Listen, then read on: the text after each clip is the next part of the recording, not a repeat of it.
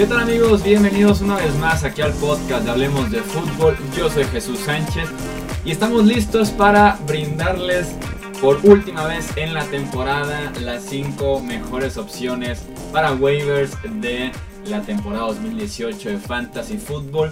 Y si va a ser la última porque la semana 16 se entiende que es la semana de campeonato y si antes de que escriban en los comentarios Oye, pero mi final es la semana 17 y también quiero waivers para la semana 17. Como castigo por estar en una liga que la final es en semana 17, no va a haber waivers para ustedes. Así de sencillo.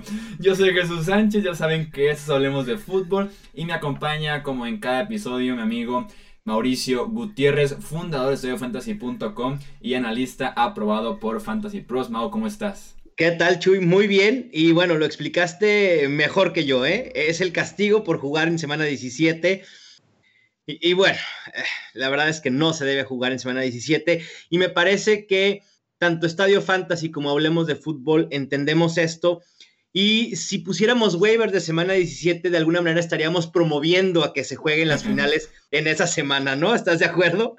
Sí, así es, sería como lo hicieron muy bien, así que su recompensa, waivers y recomendaciones. Sí, la recomendación, John Kelly, el quinto running back de los Chiefs, y bueno, así no la llevaríamos. De Sean Kaiser y, Kyle Auleta. Trent Sherfield y bueno, en fin, puros nombres desconocidísimos. Y, y, por eso la lógica es, a pesar de que en semana 16 también hay muchos jugadores que ya les dan descanso, pues son lo menos, ¿no? Semana 17 ya la verdad es que es algo pues totalmente inviable jugar fantasy y sobre todo la final de fantasy en esa semana. Sí, así es. En el caso de los contendientes, llegamos a semana 16 eh, todavía con los equipos peleando por posición, peleando por su división, por entrar a playoffs. Los que podrían dar cierto descanso son los eliminados más bien, pero aún así es más bien para la semana 17, como eh, bien lo dices, Mau. Eh, antes de pasar a los waivers, ya saben, tenemos algunos apuntes de la semana 15. Y creo, o sea, solamente creo que va a iniciar con un jugador que tuvo 7 recepciones para 146 yardas. ¿Quién, Chuy? Kenny Golladay. Ahí está la recomendación, no porque fue el tema del episodio pasado. Si confiaron o no en Kenny Golladay, muchísimos decían ya no vuelvan a voltear a ver a Kenny Golladay yo me tapé los oídos para no escuchar nunca más el nombre de él.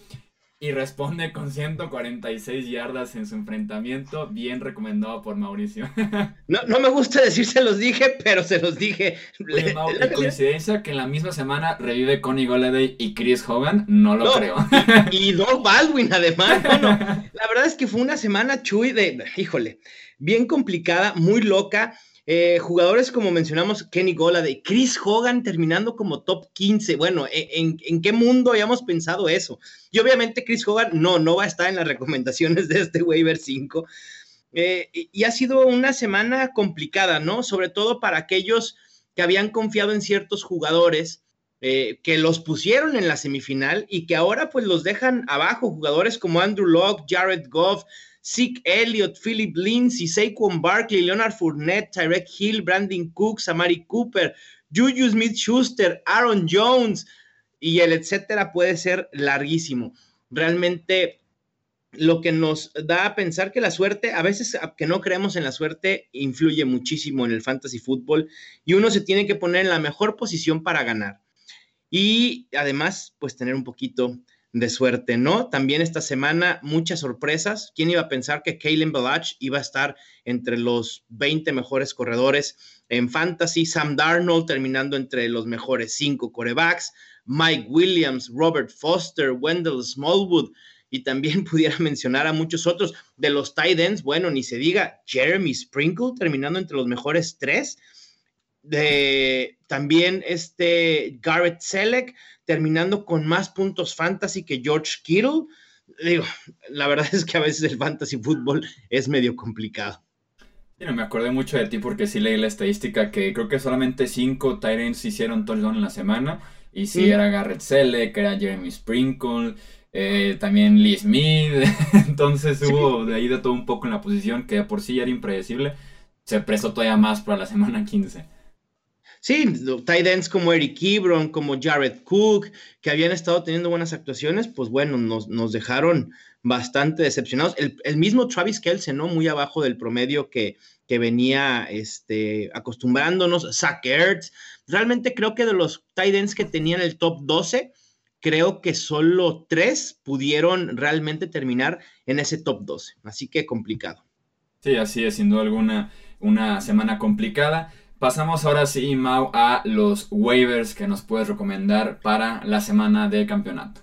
Pues miren, si pudieron este, sobrevivir a esta debacle de los jugadores y las miles de sorpresas que hubo en semana 15, seguramente se deben de sentir confiados con su equipo, pero nunca es tarde para decir, a ver, algún ajuste deberá eh, poder ser benéfico para su equipo de cara a la final. Y bueno, otra vez, lo de siempre, las lesiones abren oportunidades para fantasy fútbol y en esta semana 15 no fue la excepción, así que en semana 16 tendremos varias opciones, sobre todo de corredores, ¿no? El primero a mencionar es Jamal Williams, me parece muy obvio, disponible en casi el 70% de ligas en NFL.com. Muy temprano en el juego de semana 15, Aaron Jones se lesiona la rodilla, parece que es un esguince esto pudiera dejarlo fuera algunas semanas. Me parece que ya los Packers eliminados no van a arriesgar a Aaron Jones y no lo vamos a volver a ver en lo que queda de esta temporada.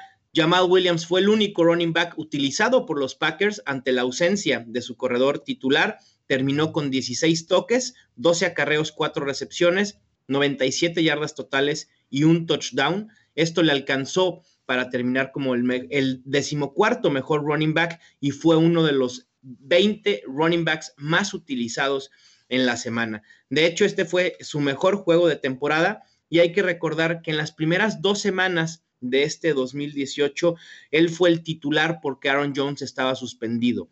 En esas dos semanas, y ahí fue el tema de, no sé si se acuerdan el hashtag, los que siguen mucho el fantasy fútbol seguramente sabrán a qué me refiero el hashtag Free Aaron Jones, ¿no?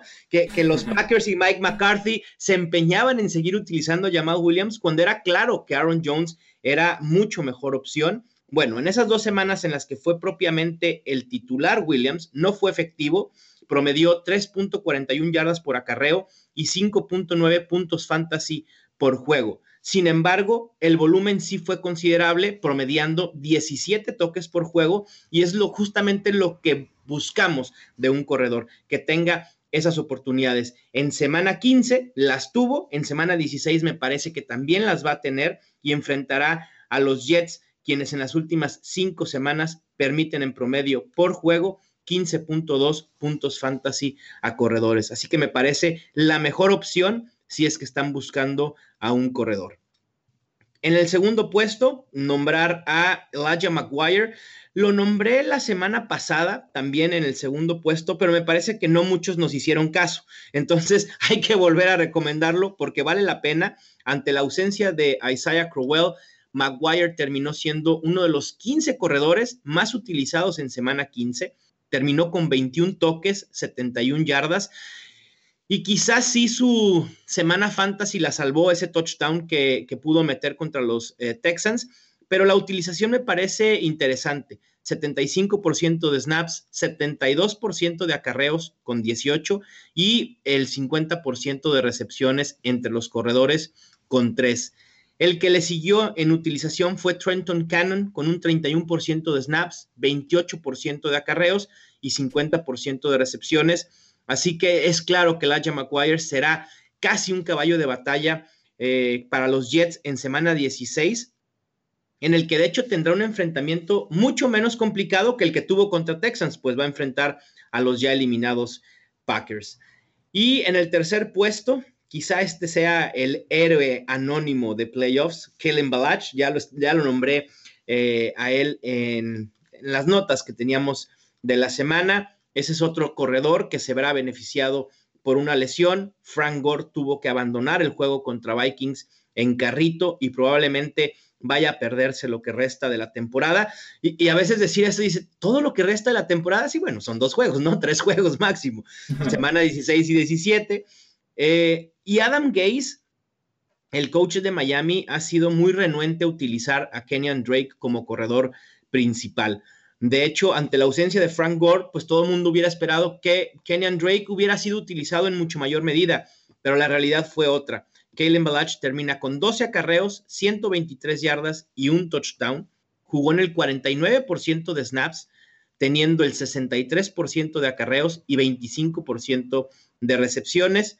Y esto hace suponer que los Dolphins pudieran darle oportunidad a su novato elegido en cuarta ronda en el pasado draft para mostrarse y para también ellos comenzar a definir si podrá ser el sucesor o no de Frank Gore para el próximo año.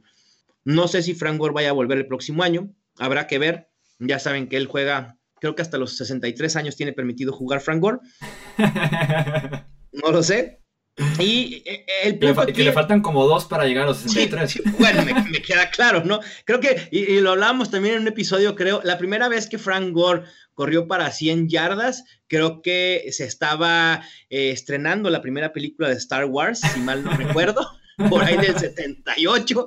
Así que bueno, ya tenemos mucho tiempo disfrutando a Frank Gore. Que sería una pena que este haya sido su último juego, ¿estás de acuerdo? Después de una carrera tan prolífica, digo, sé que viene a menos, pero sería una pena que se despidiera de esta manera de la NFL. Sí, sería, sería algo injusto porque sí, su carrera ha sido de las que he disfrutado más, tanto en San Francisco, después en Indianapolis. Y, tomando como un poquito el tema de Frank Gore, obviamente en Fantasy Football fue un desastre total ese backfield de Kenan Drake y Frank Gore. Daba la impresión que Kenan Drake daba mejores partidos en ocasiones, o era más explosivo, obviamente por la simple juventud. Pero en general, el experimento de Adam Gaze de Frank Gore no estuvo tan descabellado, o sea, promedió 4.6 yardas eh, por acarreo, eh, no tuvo touchdown en la temporada, pero lo que yo le critiqué que decía, creo que Frank Gore se va a retirar a Miami porque ahí estudió y tal vez ni siquiera llega la temporada, o por qué lo están alineando en lugar de Kenan Drake, o Balash, el novato que prometía mucho. No fue tan malo al final de cuentas meter a Frank Gore constantemente en el año para Miami. De hecho, a Frank Gore fue una buena opción para Miami en cuanto a NFL se refiere. Quizá no tanto para Fantasy como bien mencionas, pero sí, la, realidad es que resultó. Eh, Kenyan Drake fue también una decepción fantasy. Y bueno, ahora creo que esto sí pudiera abrirle la oportunidad al novato Kellen Balach de mostrarse en un enfrentamiento contra los Jaguars que quizá en el papel puede no ser ideal, pero la realidad es que el equipo de Jacksonville se está cayendo a pedazos y creo que le quedan pocos pedazos ya. Así que más complicado que el duelo contra Minnesota en semana 15, me parece que no creo que sea. Y en cuarto puesto, nombrar a Robert Foster, el wide receiver de los Bills. Durante la primera mitad de temporada era imposible confiar en alguna de las opciones ofensivas de los Bills. Para la segunda mitad, o al menos esta última parte de temporada, esto cambió y Josh Allen ha sorprendido a todos. Ahí traigo un dato que está impresionante. ¿Se acuerdan que dijimos que Josh Allen iba a ser el héroe de playoffs? Sí. Bueno, desde la semana 12 a la fecha, ¿sabes cuántos corebacks tienen más puntos fantasy que el coreback de los Bills? 0.0. Es cero. Ningún coreback tiene más puntos fantasy que Josh Allen. Es increíble. En formato estándar, ¿eh? Porque ya luego lo menciono en Twitter y me empiezan a decir, en mi liga de Sean Watson tiene más puntos. Bueno, pues sí, hay, hay diferentes formatos, a lo mejor algunos en ligas de seis, de seis puntos por touchdown de corebacks, a lo mejor sí existan algunos otros, pero en ligas estándar no lo hay. Y bueno, en ese sentido, alguien, alguna opción aérea se tenía que beneficiar y ese ha sido Robert Foster, quien se ha colocado como la opción primaria de ese ataque aéreo y ha aprovechado de manera impresionante sus oportunidades. Su porcentaje de snaps ha ido en incremento en las últimas cuatro semanas y pasó de jugar en un 4.53% de snaps en semana 10 a un 83.8% en semana 15. Ha conseguido al menos 90 yardas o un touchdown en cuatro de sus últimos cinco juegos y lleva dos juegos consecutivos con al menos 100 yardas y al menos cinco targets. De la semana 12 a la fecha, Foster es el décimo mejor wide receiver en fantasy, con más puntos que Antonio Brown, Adam Thielen, Josh Gordon y mi queridísimo Kenny Golladay. De hecho, tendrá un enfrentamiento favorable contra New England en semana 16, un equipo que lo siento, Chuy, pero ha permitido al menos 20 puntos fantasy a wide receivers en dos de sus últimos tres juegos. Y por último, nombrar a Robbie Anderson, el wide receiver de los Jets, dos semanas consecutivas con muy buenos números, 11 recepciones, 172 yardas y 2 touchdowns. En esas dos semanas se ha colocado como el doceavo wide receiver con más targets en toda la NFL, así que volumen hay para poder ser redituable. Obviamente se ha beneficiado de tener de regreso a Sam Darnold. Los Jets no tienen más opciones aéreas debido a múltiples lesiones, por lo que Anderson se convierte en una opción viable en fantasy. Y en semana 16 enfrentará a Green Bay, una defensa que en los últimos cinco juegos han permitido en promedio a receptores 24 puntos fantasy. Así que me parece también una muy buena opción como wide receiver 3 con un potencial alto. Ahí están entonces las cinco opciones de waivers para esta semana de campeonato. En los comentarios díganos cómo les fue en sus semifinales, si pasaron a la final de su respectiva liga. Esto se publica el martes, nosotros estamos grabándolo antes del Monday Night, entonces todavía no podemos darle nuestros resultados, Mao, de sus 200 semifinales, yo de mis pobres dos semifinales, y más porque tengo como el caso, ahora sí que va a sonar muy extraño esto escuchándolo 24 horas después, pero tengo el caso de que en una liga estoy esperando que Alvin Camara en este Monday Night me cargue a la final, y en mi otra semifinal estoy esperando que Alvin Camara no me saque de la final, entonces no sé qué hacer. Bueno, Chuy, al menos tiene 50% de probabilidades de pasar a una, final. Bueno, lo peor sería que Alvin Camara quedara en el punto medio y que no pasarase ni una ni en la otra tampoco. Eso sería, bueno, el acabose total. Y no creo que está más o menos balanceado para que no pase eso. O sea, más o menos tienen que ser los mismos puntos, que son como 15, una cosa así. Ah, este, Y ya veremos, ya veremos. Eh, ahora sí que en los comentarios díganos si pase o no pase a la final, porque van a escuchar esto después, de lunes por la noche. Pero sí, para el viernes tendremos las últimas recomendaciones para la eh, semana campeonato y saber en cuántas eh, finales se encuentra nuestro aquí analista Mauricio Gutiérrez, ya saben, fundador de estudiofantasy.com y analista aprobado por Fantasy Pros. Mau, muchísimas gracias como siempre. No, gracias a ustedes de verdad por toda una temporada llena de, consejos, de buena vibra. Me encantó participar con ustedes. Eh, obviamente todavía tendremos pues la previa con el semáforo fantasy el viernes para las últimas recomendaciones de cara a la semana de campeonato y para poder ayudarlos a conseguir el ansiado título de su fantasy fútbol.